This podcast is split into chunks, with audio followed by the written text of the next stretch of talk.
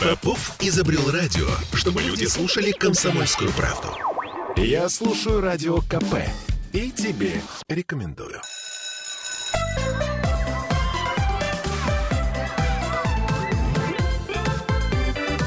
Родительский вопрос. 11.03 в Петербурге. Мы вновь возвращаемся в петербургскую студию радио «Комсомольская правда». С вами Ольга Маркина. Меня не слышно. Вот сейчас Да. меня слышно. Ура, ура! А, итак, друзья мои, ну, ни для кого не секрет, что все мы хотим лучшего для своих детей. И сегодня с нами э, на связи, к сожалению, по Zoom, но мы все равно очень рады, писатель и журналист Андрей Максимов. Андрей Маркович, вы нас слышите? Андрей Маркович, Слышу, но здравствуйте. не вижу. Так и должно быть. А, нет, так не должно быть, но мы вас видим. Это Да, уже г- хорошо. Говорят, что так и должно быть. А, так и увы, должно ах, быть? Да. А. Но мы Да. потом вам ссылочку Ну, пришлем, и вы нас уже увидите. Как-то нечестно. Вы меня видите, а я вас нет. Ну ладно. Ну, понимаете, мир несправедлив. Мы к этому уже привыкли, и, судя по всему, с детства. Андрей Маркович, а вот как так получается, что мы действительно все хотим лучшего для ребенка, а получается, ну, вот хотя- хотели как лучше, а Ну, получилось как всегда? Надо сказать нашим радиослушателям, что, что Андрей Максимов э, автор книги. Минимальное количество родителей хочет лучшего для ребенка. Ну, ну, подождите. Как? Почти, практически все родители хотят лучшего для себя. А, то И есть, в этом, и чтобы в этом что? состоит проблема. Родители хотят, э, а, чтобы ребенок был таким, как им кажется правильным.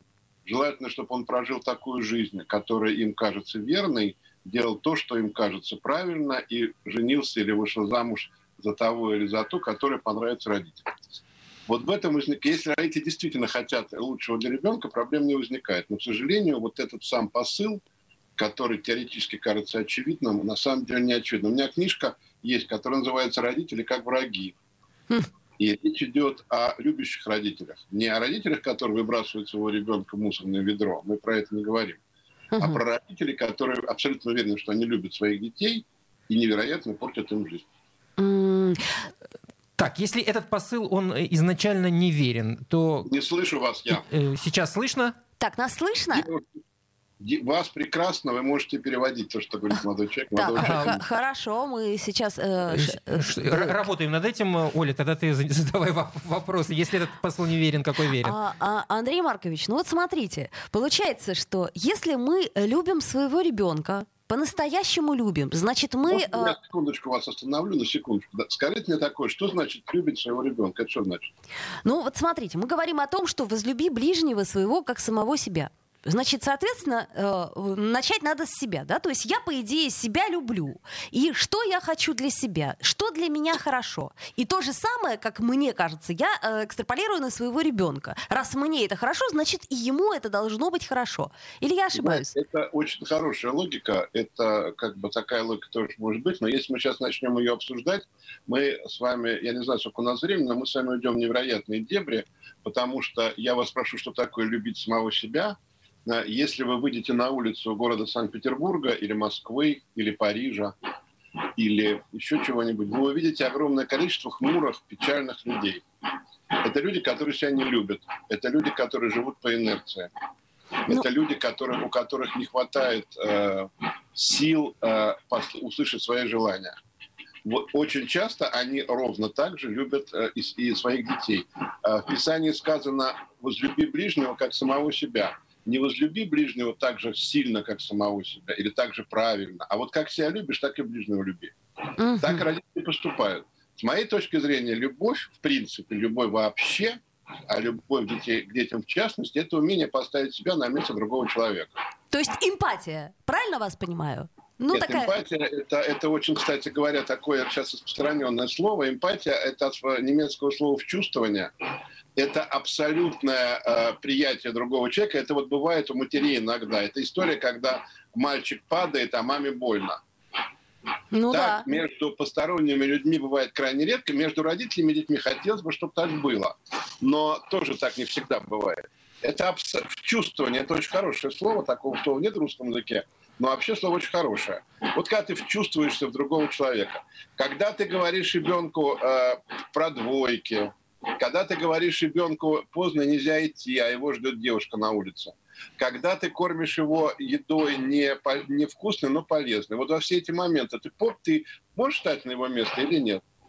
Вот если можешь, значит любишь, не можешь, значит не любишь. Мгм. Но это не значит, что так нельзя делать. Если ты, так, если ты можешь встать на его место, то почему бы и это не делать? Меня Потому что это, это порождает кучу проблем. Потому что когда э, я был, когда мне было там 10, 11, 12 лет, я сказал маме, что я буду ездить в аэропорт Быкова на велосипеде.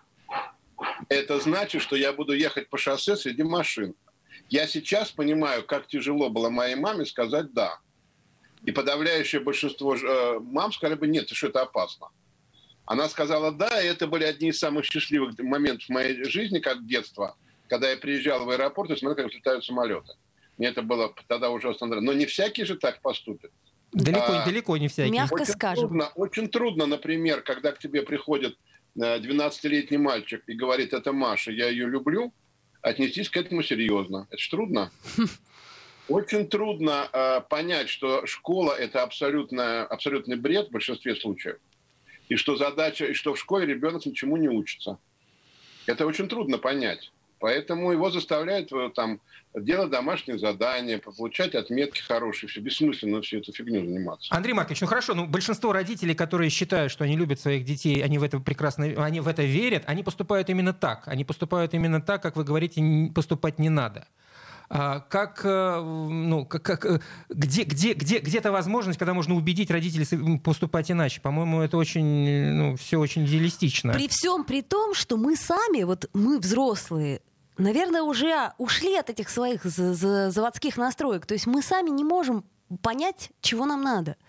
То есть мы, ну, как мне кажется. Смотрите, но это очень много вопросов сразу. Да. Кому отвечать? Извините, начинайте с Кирилла. А, значит, что значит идеалистически? А, у нас нет э, ГИБДД. У нас нет такой организации, которая занимается организацией дорожного движения. Люди, которые стоят на дороге, этим не занимаются. Они занимаются другими делами. Они ничего не организуют, пробки не разгребают и так далее. Что делать водителю? Ну, жить в этих условиях. Ну, как-то вот стараться жить в этих условиях. Другого выхода у него Само, нет. Самоорганизовываться. Ну, давайте, здесь вам хочется умные слова говорить, давайте скажем самоорганизовываться. А, что делать ребенку в такой ситуации, когда родители его не понимают? Самоорганизовываться. Что делать родителям? А, если они, э, родителям первая главная их задача а, понять, что, что значит любовь к ребенку, и понять, что они создали ребенка не для а, себя, для окружающего мира. Это можно сделать путем прочтения книг, не обязательно моих, каких угодно, походу к психологу и так далее. Ко мне очень часто приходят люди за консультацией, и лично, и офлайн, и онлайн, очень многие. И самое популярная тема, с которой ко мне приходят, это как раз тема взаимоотношений с детьми. И, как правило, люди приходят, когда ребенку исполняется 13-14 лет, хм. тогда им кажется, что вдруг вот все было классно, и вдруг ребенок стал э, далеким, перестал с ними общаться и так далее. Такое вдруг никогда не бывает. Это чувствуется э, очень рано, что ребенок замыкается, ребенок не хочет, не, не делится с тобой своими переживаниями, Э, становится грубым. Это не происходит в момент. Вот когда родители чувствуют, что между ними и ребенком нарушен контакт, то надо либо самим этот контакт строить, либо, если ты не знаешь, как идти к человеку, который тебе поможет это делать. И иначе в 13-14 лет вот происходит такая история, который, когда дети становятся совершенно чужими для родителей. Вот и все. Хорошо, но не у каждой же матери, как это ни странно, возникает вот тот самый пресловутый материнский инстинкт. Бывает такое, что у женщины по какой-то причине не появилось. И она ну, что называется, делает, что должно. И вот в этом случае я совершенно с вами согласна. Нужно пользоваться услугами там психолога, э, читать книги и прочее, э, изобретать какую-то инструкцию. Нет, в этом случае ничего невозможно сделать. Если у матери, ну, я сейчас тоже можно обсуждать, что такое материнский инстинкт, но если говорить попросту, если матери ее ребенок не интересен, а такие матери есть, то тогда ничего делать невозможно. Она, она ничего не будет делать. И она будет, когда ребенок станет наркоманом, она будет говорить, ну как же так, у него же все было, он же был одет, обут, я его кормила полезной едой, а он стал наркоманом. Вот, э, э или там он уж связался с плохой компанией. Или он, что особенно часто бывает, завис Э, в гаджетах и оттуда не вылезает. Она так будет думать. Она будет думать, что у нее такой неудачный ребенок, она все делала правильно. Так, а... если, если она не интересуется ребенком. Вот в этом, в этом вся проблема, что это же очень замкнутая система. Семья – это очень замкнутая система. которая живет по, по тем отношениям, которые выстраивают они, люди сами в этой семье. И если родители не видят, что ребенок от них отчуждается или не хотят этого видеть, то очень трудно им помочь. Нельзя же ходить с рейдами и помогать родителям. Родителям можно помочь только в том случае, если они э, сами этого захотят. Это, кстати говоря, относится и к взаимоотношениям мужа с женой. А что делать, если э, муж издевается над женой, а жена это терпит какое-то время? Ну что делать? Ничего не пойдет. Пока кто-то из них куда-то не обратится, ничего не пойдет. Ну, в общем, да. К большому, к большому сожалению, как мне кажется, вообще, в принципе, термин воспитания в нашем сознании это э, отчасти ну, как бы проявление насилия. Вот это в нас, в нас сидит. И мы... Да, безусловно, потому что, безусловно, воспитание – это борьба с Богом. А, то есть Бог что-то заложил в человека, а ты это переделываешь. Да, получается, Поэтому, что так. Вот я сейчас, я сейчас для серии «Жизнь замечательных людей» пишу книжку про пистолотца, который придумал метод природосоответствия, смысл которого в том, что прежде чем начать обучать ребенка, его надо изучить, понять, что ему интересно, а что неинтересно, и развивать то, что интересно, а то, что неинтересно, не развивать, наплевать на это. Ого. Вот Пестолоцци считается величайшим педагогом мира, учителем человечества, ему стоят памятники, в честь него проводятся конференции, и очень мало кто использует его систему. Хотя используют. У нас в России есть школы, которые преподают спустя пистолоцци. В мире они есть в каждой стране. Андрей Маркович, это... давайте мы да. сейчас остановимся. Через две минуты после рекламы вернемся в эфир. Я напомню, что мы в прямом эфире. Хорошо. Родительский вопрос. Я слушаю Радио КП, потому что здесь самые осведомленные эксперты. И тебе рекомендую.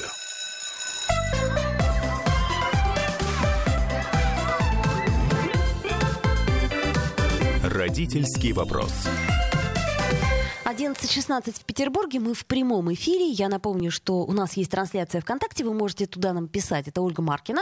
Кирилл Манжула. И по удаленной связи с нами сегодня Андрей Максимов, автор книг «Как не стать врагом своему ребенку», «Дети как зеркало», «Как подружиться с собственным ребенком, меняясь самому» и многих других. И мы сегодня обсуждаем вопрос, как не стать врагом своему ребенку. И остановились мы на э, насилии, на том, что воспитание... Давайте это... вот смотрите, чтобы у нас не было такой теоретической беседы, вот два момента. Давайте обратим внимание практически.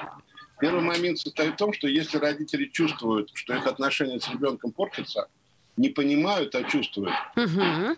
а, потому что в данном случае надо поверить просто своим ощущениям, то надо понимать, что это такая, скажем так, рана в семейной жизни, что ребенок член семьи, которая сама не зарубцуется. То есть надо либо самому что-то это делать, как эту проблему решать, либо идти к специалисту э, для того, чтобы он помог вам эту проблему решить, как правило, благодаря тому, что он смотрит э, как бы со стороны на ваши отношения, что иногда бывает очень важно. Э, я не буду рассказывать, о чем рассказывают мне люди на консультациях, но это всегда э, какие-то невероятные истории расхода родителя ребенка. Это первая вещь. Вторая вещь, чтобы не было насилия, ну, во-первых, понятно, что надо запретить себе насилие физическое, это нетрудно. Угу. А второе, нужно идти к ребенку не с ответами, а с вопросами. Вот это то, то чему учил Пистолотца, о которых я говорил. Ну, что это значит? Это значит, что, ну, чтобы понятно было. А, не говорить ребенку, иди делай уроки, а говорить ребенку, ты понимаешь, что будет завтра, если ты не сделаешь уроки? Ты понимаешь это сам? То есть причинно-следственную связь, да? ешь. А, а он, скажет, понимаешь, что а он скажет, что я не понимаю. Без бензина, а человек без еды. Ты понимаешь, что не ешь. Чтобы давать возможность ребенку выбора, с одной стороны, а с другой стороны, давать ему возможность самому отвечать за свою жизнь.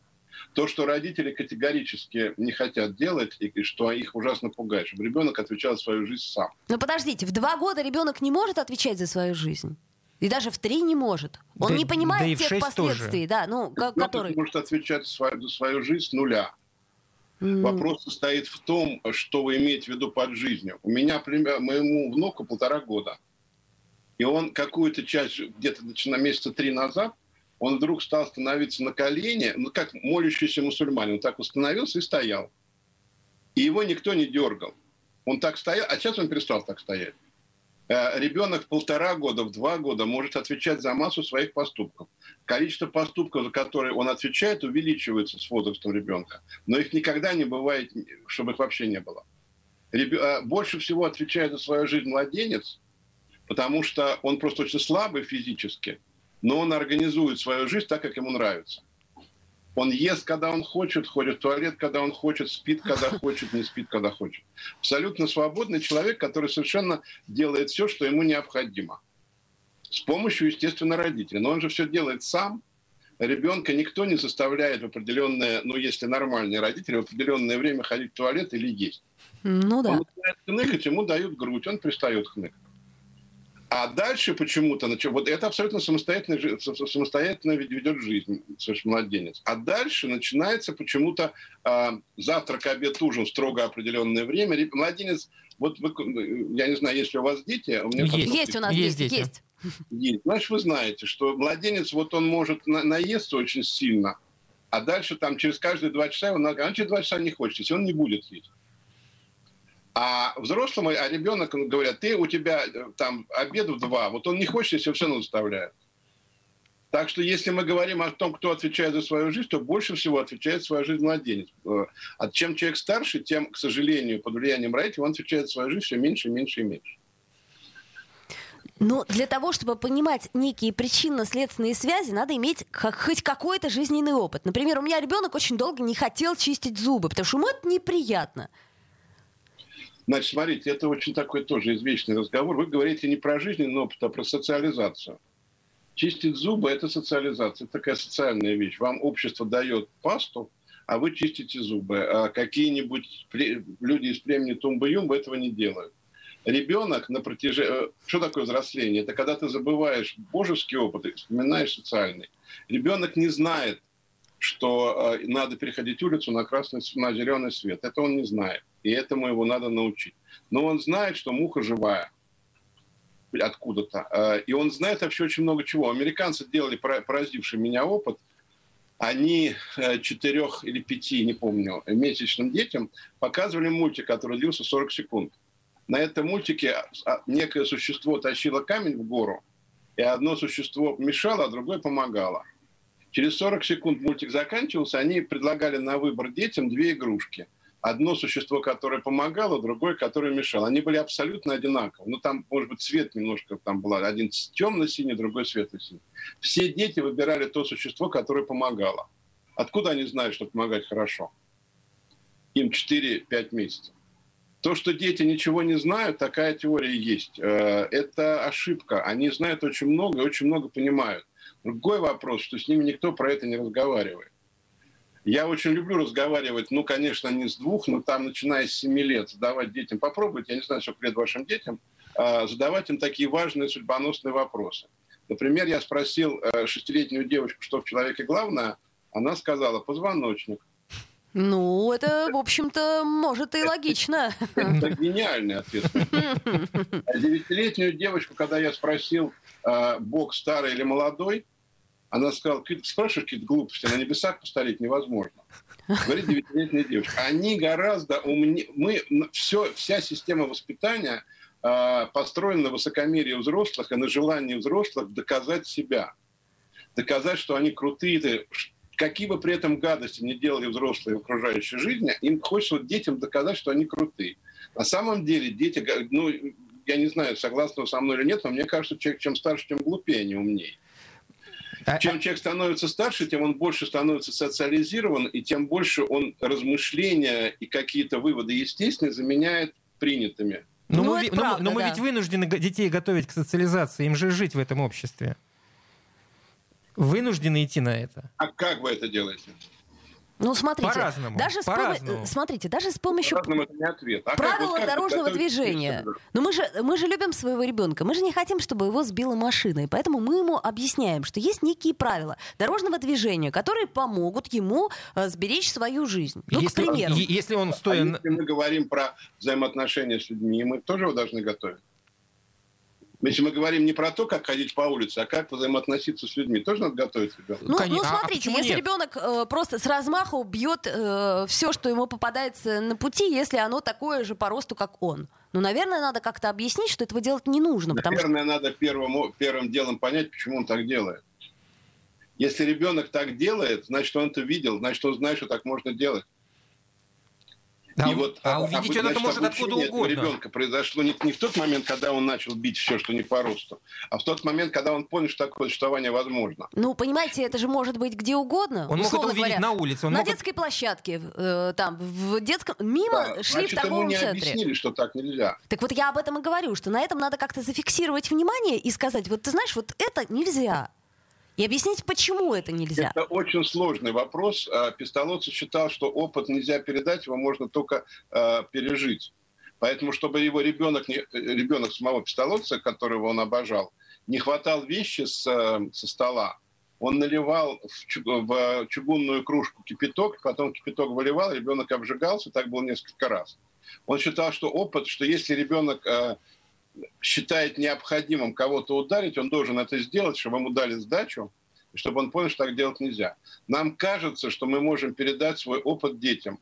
В каких-то очень мелких вещах это возможно. Ну, например, там ну, мы можем объяснить или просто запретить ребенку прыгать с балкона 10 этажа.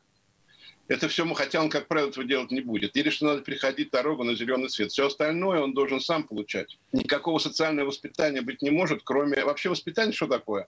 Это пример, это самое главное. А второе – это разговоры, обсуждение того, что случилось. А, Андрей, Задача а, а, родителей а, а, не предотвратить то, чтобы ребенок кого-то там не бил, а когда это случилось, э, обсудить с ним, что случилось. Андрей Маркович, но ведь давая ребенку обжечься, это мы, мы таким образом так, также передаем свой опыт.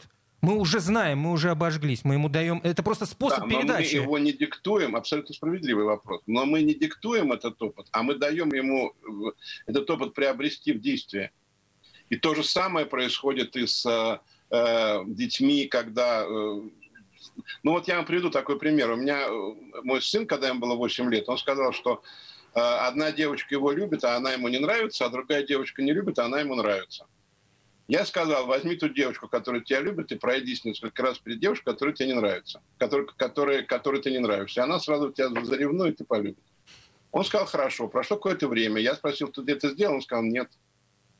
Я говорю, а почему ты этого не сделал? Он сказал, потому что это жестоко. И поэтому никто не учил. Никто ему не говорил. Наоборот, его учили другому. Вопрос в том, чтобы давать ребенку выбор э, чего-то делания и самое главное, обсуждать то, что он делает. Не, не, даже просто у нашей семьи была такая история, что если я говорил делать так, это никогда не было приказом. И ребенок это очень хорошо знал. Это был совет. Он мне когда-то объяснил, э, тоже лет в 12, мой сын мне объяснил, когда я ему спросил, почему ты так вот не сделал, он сказал, пап, э, совет обязательно, ему было 12 лет, совет обязательно к исполнению – это приказ. А uh-huh. я не хочу выполнять никаких приказов. Я сказал, что он прав. Если с детьми разговаривать как с равными, а не как с идиотами, которые ничего не знают, им надо вбить в голову какую-то истину, тогда одни отношения с родителями с детьми. Если с ними говорят как с воспитанниками, вбивая в них, вот так не делай, учиться надо хорошо, то-то, то, то, это другая история. У меня было несколько случаев, когда я резко очень например, э, учил ребенка. Андрей Маркович, мы сейчас прервемся на новости. К сожалению, у нас время новостей. Вернемся через две минуты. Родительский вопрос.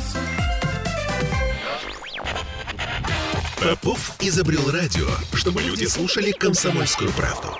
Я слушаю радио КП и тебе рекомендую.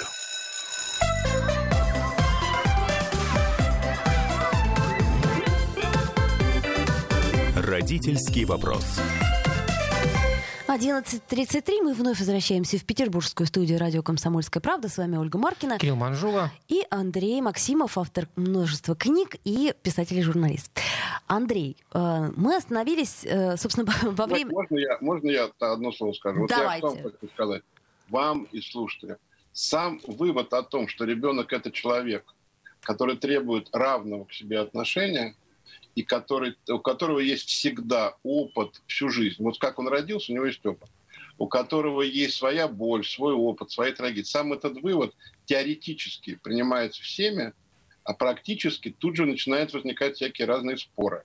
Как же нам его не вести за руку, он попадет под машину. Понимаете, что происходит?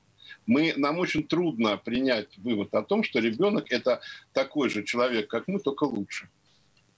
Ну почему же лучше? Такой же. А то нечестно получается. Потому что он ближе к Богу, потому что у нас очень много социума, у нас, у нас очень много социума.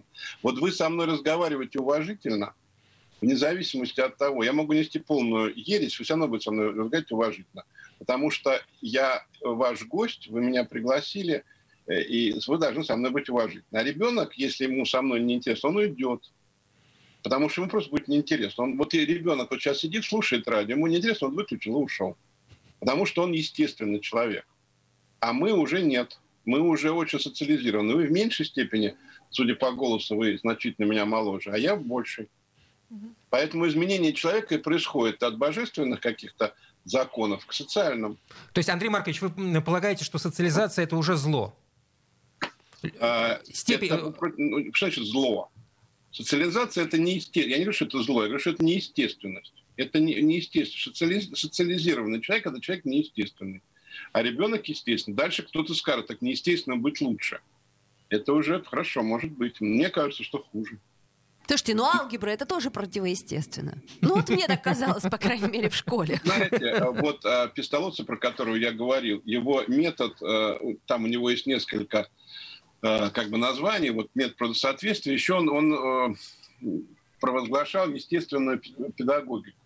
Это он говорил про то, что если алгебру учить по учебнику, она противоестественна. Если показать на примере яблок, что такое 2 умножить на 2, она естественна. Вопрос в том, как учить. Он считал, что он первым ввел уроки геометрии в школы, у него этого не было, потому что он считал, что геометрия учит э, гармонии мира. А я считаю, что геометрия – это ужас и кошмар. Поэтому Судя по всему, смотреть. вы не пистолотцы, да. Я поняла. Хорошо. Но смотрите, мы вот как раз во время паузы с Кириллом говорили о том, что мы никогда, как родители, не готовы к появлению ребенка. То есть мы сами не готовы. Появление ребенка это всегда неожиданно. Это неожиданно. И мы, у нас нету вот этих вот... Э, как Установок. Никаких. То есть сколько бы мы том, не читали как книжек. к ребенку. Понимаете, вот вы э, не можете сказать, что вы не готовы к появлению друга в вашей жизни. Вы же всегда, любой человек всегда в любом возрасте готов к появлению, что в его жизни появится друг. Он всегда к этому готов. Э, и не надо к этому готовиться. Он готов к этому там с трех лет, причем маленькие дети, они гораздо естественнее убирают друзей, чем взрослые. Если относиться к ребенку как к объекту воспитания, как к некому человеку, за который мы несем невероятную ответственность и должны его воспитывать каким-то непостижимым образом, не готовы. Если относиться к ребенку как к тому, что у нас в доме появляется близкий друг, готовы. Но этот близкий друг, по крайней мере, первые два года меняет полностью всю твою жизнь, меняет все, что ты до этого делал. А любой, любой, а любой близкий друг меняет. Если это близкий друг, то меняет. А этот еще с тобой живет, еще на тебя похож, конечно, меняет. Ну, более того, с близким другом мы будем э, самими собой. Мы не будем ничего изобретать, и уж тем более мы не будем пытаться его воспитывать или помогать ему вот в этой жизни устраиваться. Так не надо вести себя с детьми. Надо быть самими собой, прекрасно понимать, что э, Бог все подскажет. Я, э, когда у меня родилась там 40, сколько, два года назад, у меня родилась первая моя дочь, я панически боялся ее мыть, ее держать. Ну, пани, я еще не как все делать. Еще было не ничего еще не было. Uh-huh. Это была советская власть, когда э, соски надо было прокалывать. Это изобретение советской власти, соски без дырки. Да-да-да.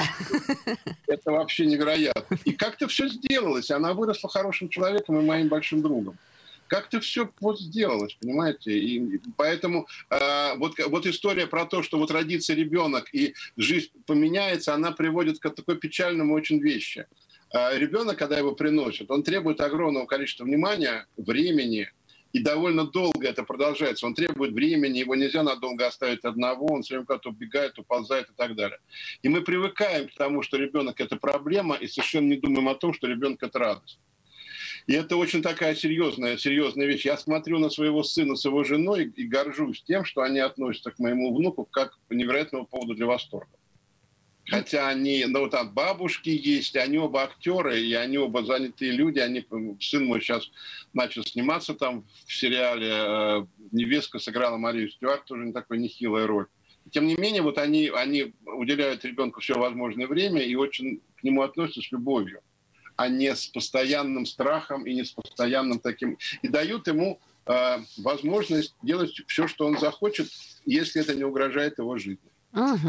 А смотрите, ну ведь у нас же еще, мы, мы же все-таки не совсем в вакууме живем, у нас же еще есть окружение какое-то, э, такое или иное. Советы дают. Э, советы дают. Книжки, Э, книжки подсовывают. Я- скажите, пожалуйста, если в общем сказать, вы что мне хотите сказать? Это я... Вы, не, вы все время, что, наверное, правильно, потому что вы в данном случае вы журналисты, вы все время спорите со мной по мелочам. А по сути, вы в чем я не прав? с вашей По сути, вы абсолютно По- правы.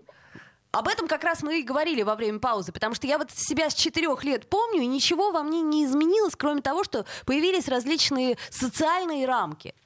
Но как нам отвлечь, вот я думаю про себя, как не мне отвлечься от мнения социума? Понимаете, начинается... Смотрите, ну давайте, ну, вы говорите, у вас ничего не изменилось. Э, Память – это не ящик, из которого вы выдвигаете, не шкаф, из которого выдвигаете ящик, а а память – это кино, которое в каждом возрасте смотрится по-разному.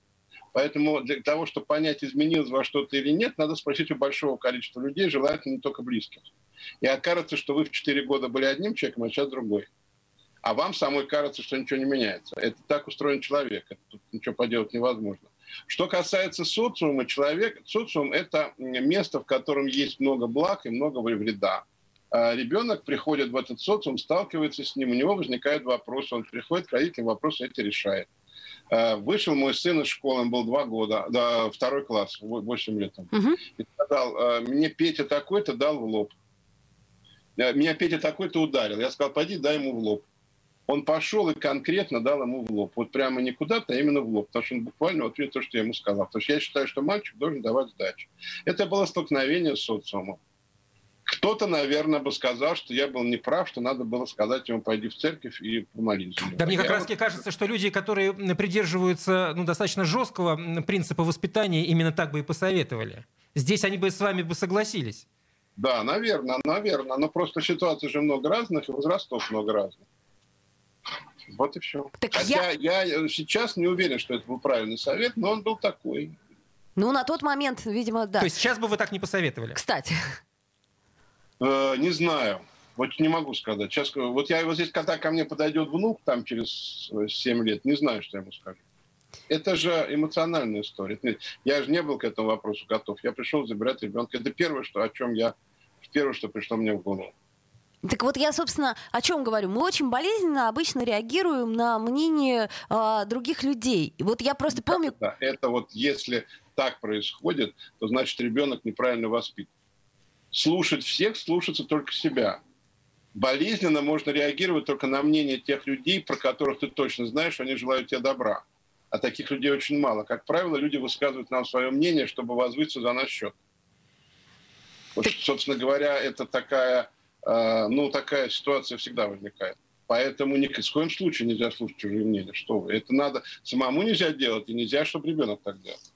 Есть два-три человека, которым можно доверять, а все остальные не имеют значения. Реагировать на каждое замечание в э, троллейбусе – это неправильно. С ума можно сойти. Есть вопросы у нас? э, Да, ну у, нас, ну у нас вот есть вопрос, Егор задает. А на детских книжках, например, на мультиках ребенок учится, может быть, он оттуда узнает основы поведения?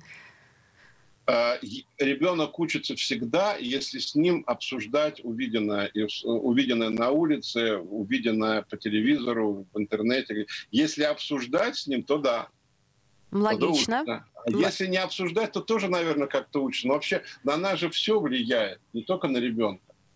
На нас, взрослых людей, тоже все влияет. Я не знаю, вот я там у меня есть несколько любимых фильмов. Я на них уч- учился чему-то. Наверное, это как-то происходит. Наверное, да. Безусловно. Более того, я до сих пор на них учусь. Ну, Ну, вообще- уже вообще да. по- по- По-разному смотришь. Так, ну вот еще один вопрос, у нас буквально минута остается. Максим спрашивает, можно ли наказывать ребенка, если он не выполняет просьбы? Если вы наказываете свою жену, то, безусловно, да. Если жена свою плохой борщ, вы ее порите за это, то и ребенка порите. А если ребенок единственное несчастное существо, которого наказывают, категорически нет. Ребенок – это человек, который требует к себе такого же отношения, как другие члены семьи. Андрей Маркович, вот буквально, ну, ну не знаю, 40 секунд. Вообще наказание, оно допустимо? То есть как, какой вид? Ну, Как на- вид, на- да. наказание... Скажите, пожалуйста, если вас муж будет наказывать вас, вы будете с ним дальше жить? Вряд ли. Ну, например, э, э, э, обижается на меня моя жена, за что бы то ни было, она меня таким образом наказывает. Нет, это человеческие отношения, это не наказание. Это человеческие отношения. Обижаться можно, нужно. Это человек. Ребенок – это человек. У него, конечно, если он обидел, то на него можно обидеться. Но наказание э, ставить в угол, оставлять без мороженого, на мой взгляд, недопустимо. Это Андрей Максимов был, писатель и журналист, автор множества книг, которые мы очень вам рекомендуем. А, лично я с Андреем Максимовым согласна. Андрей Маркович, спасибо. Спасибо большое. Спасибо, спасибо, спасибо. До, до свидания. Родительский вопрос. Я слушаю «Комсомольскую правду», потому что «Радио КП» — это корреспонденты в 400 городах России. От Южно-Сахалинска до Калининграда. Я слушаю «Радио КП» и тебе рекомендую.